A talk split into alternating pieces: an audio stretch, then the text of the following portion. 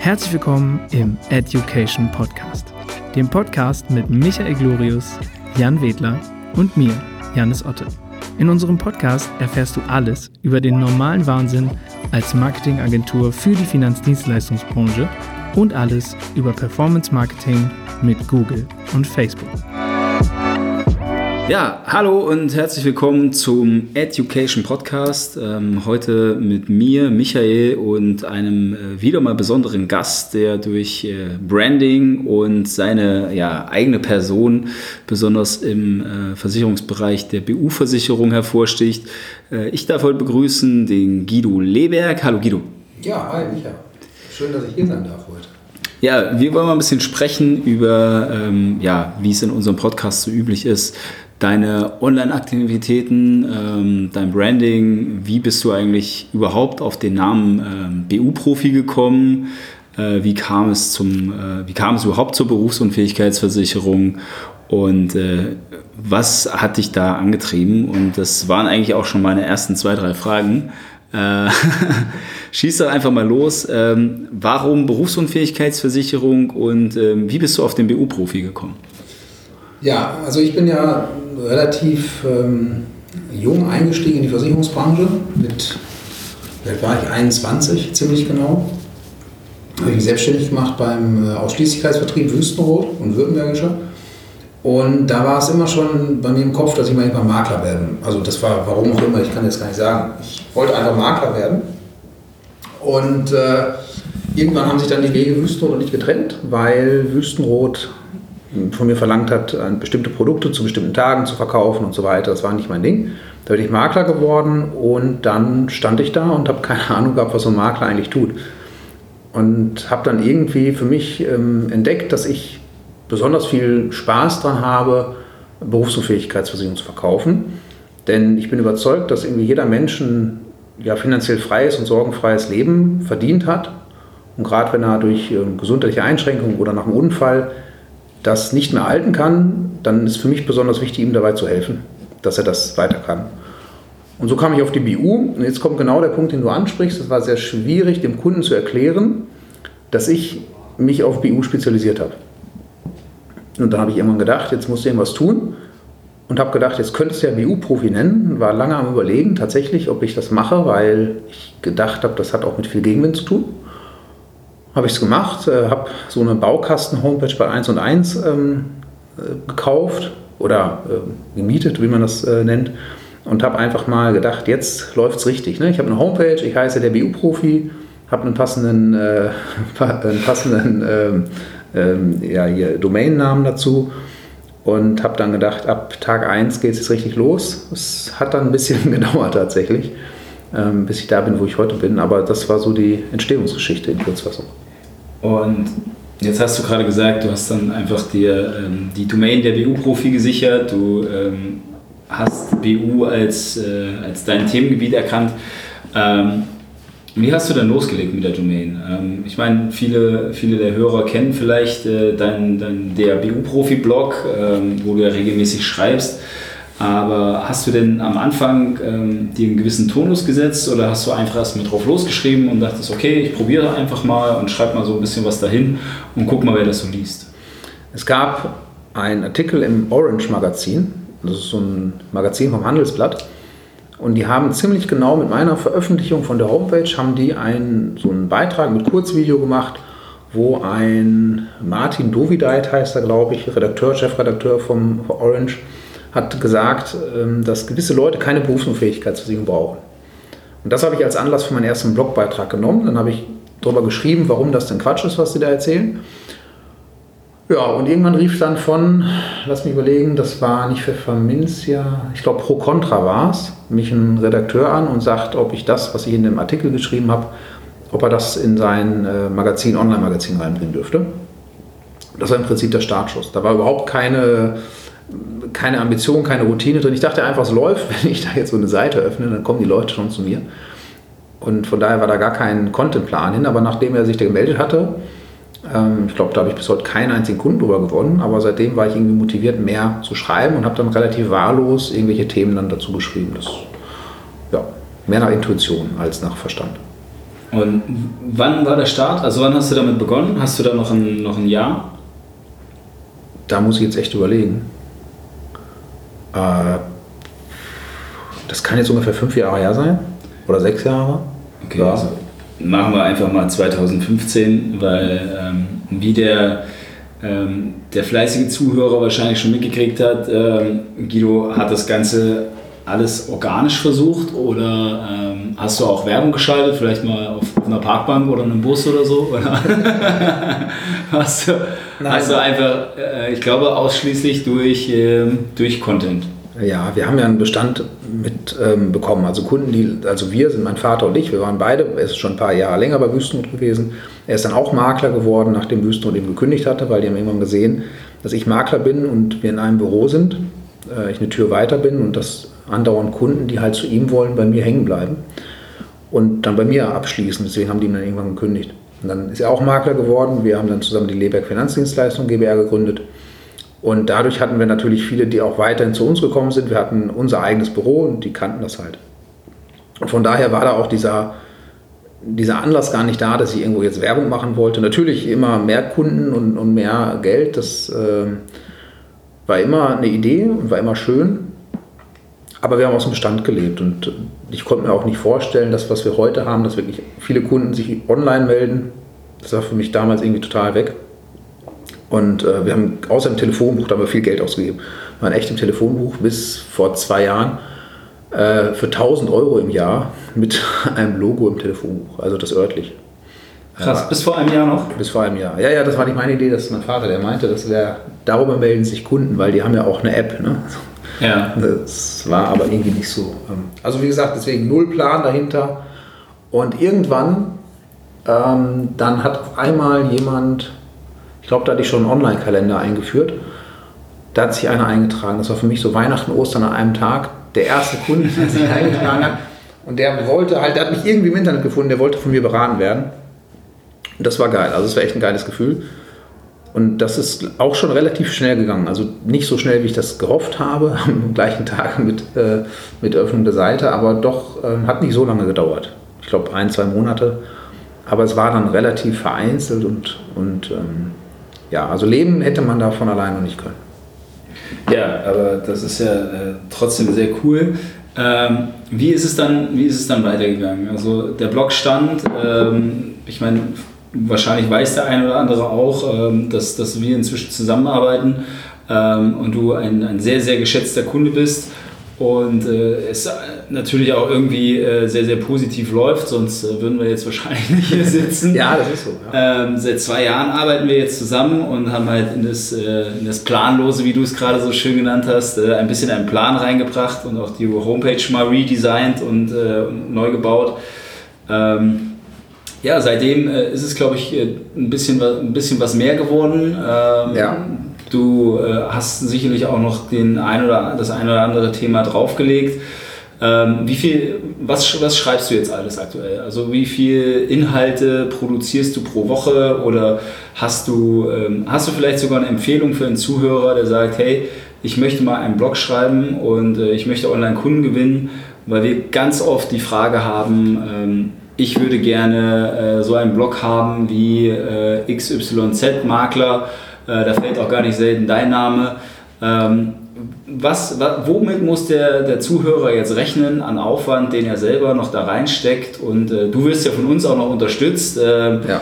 äh, hast du da eine ungefähre Zeitspanne, was du so in der Woche, im Monat oder, äh, oder, oder im Jahr an Zeit von dir selbst und natürlich auch viel Grips investierst?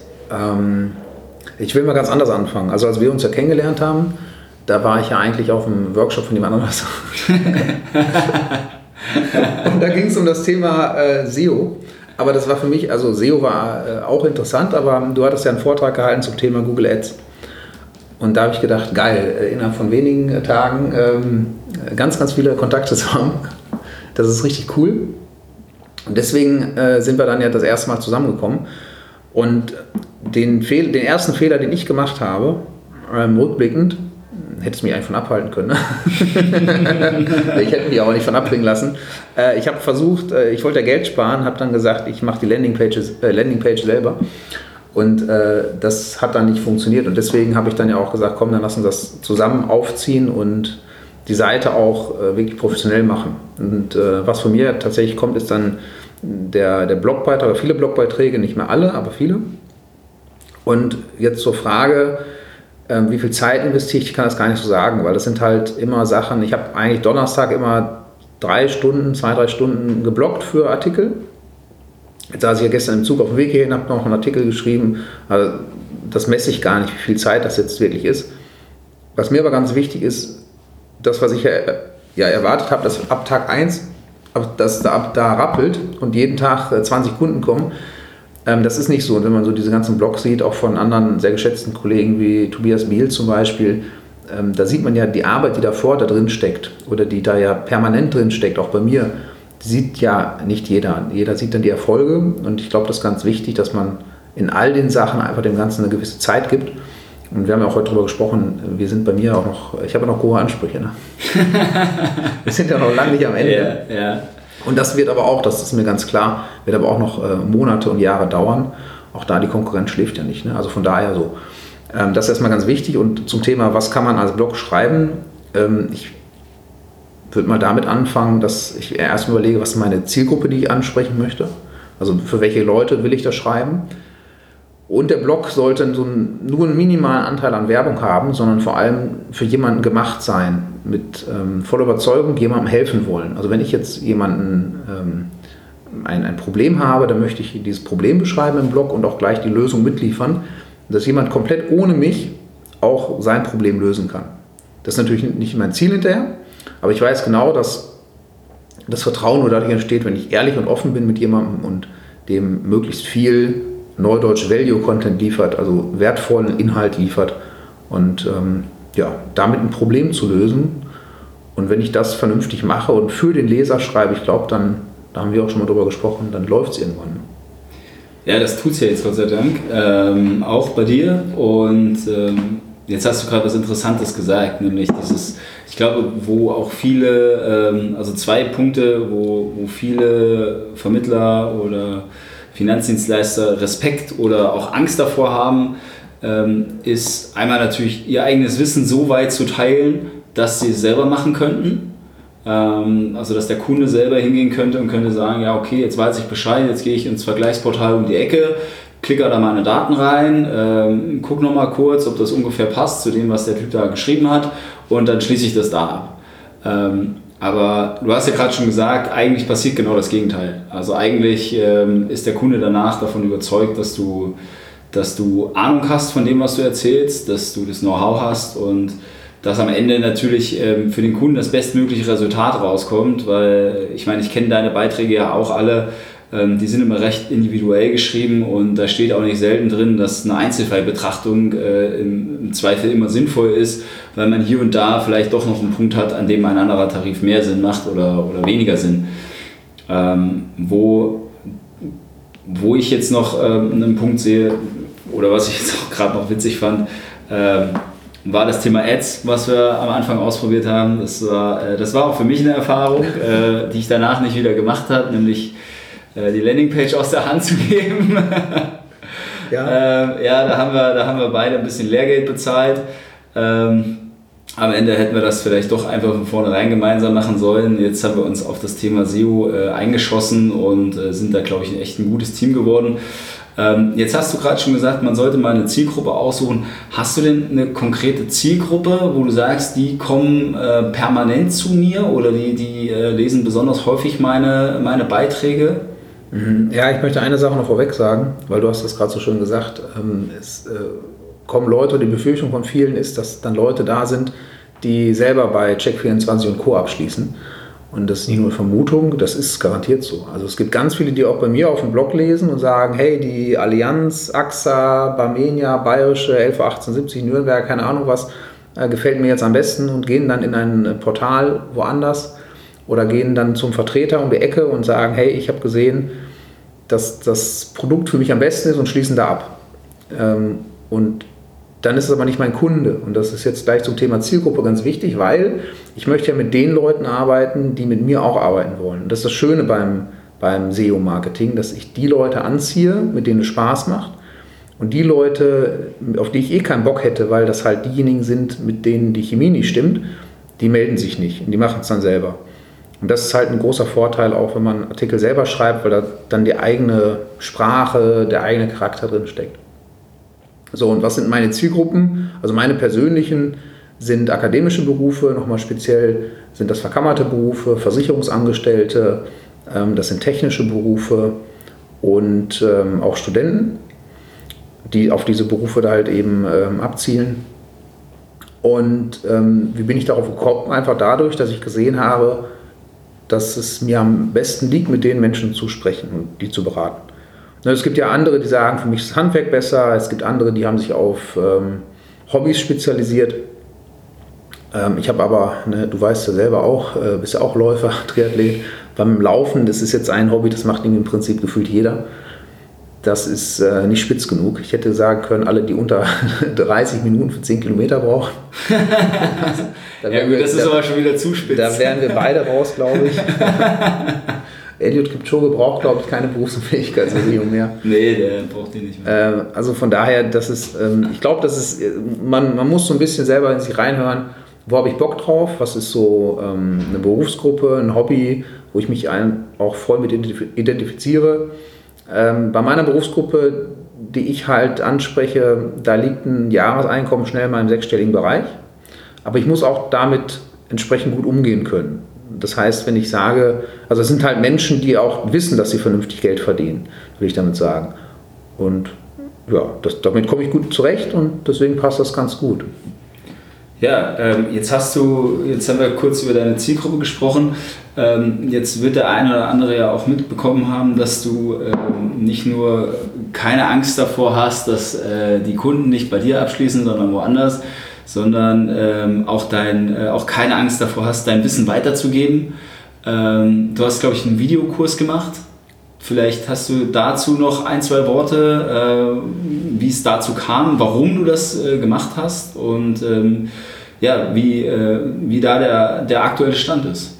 Ja, äh, mache ich gerne. Also tatsächlich habe ich irgendwann festgestellt, also nochmal, der, der Grund war ja damals, warum ich die Berufsunfähigkeitsversicherung vermitteln möchte, dass ich eben gesagt habe, es hat wirklich jeder, der möchte, ein freies und selbstbestimmtes Leben verdient, auch wenn er eben nicht mehr so kann, wie er will, dass er das eben behält.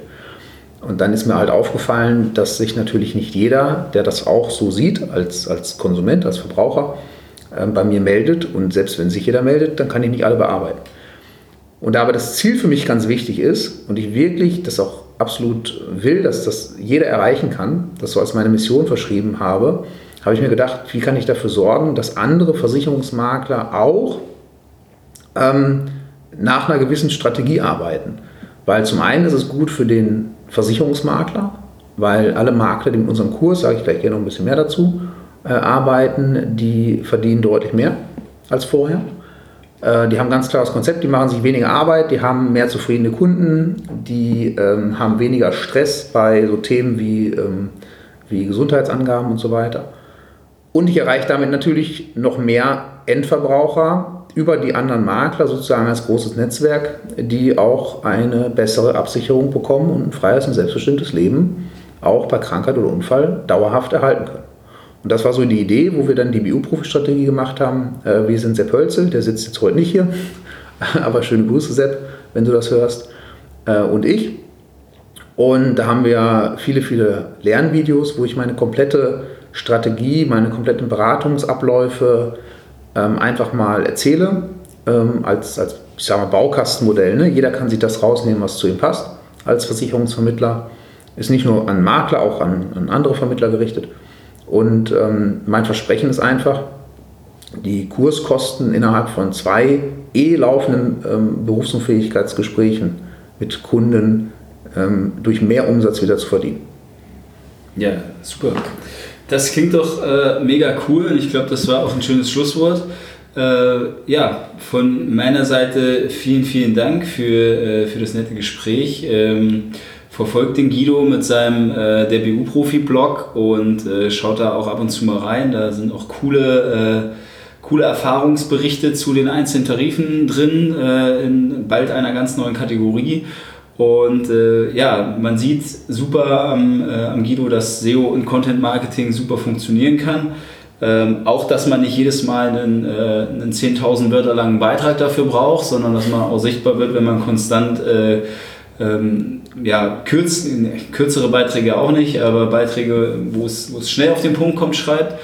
Ähm, ja, schaut auch bei der BU-Profi-Strategie vorbei, äh, wenn, wenn ihr im BU-Bereich äh, dabei seid. Und ähm, dann sage ich mal vielen, vielen Dank fürs Zuhören und äh, bis nächste Woche. Ciao. Ja, ciao. Ciao, Guido.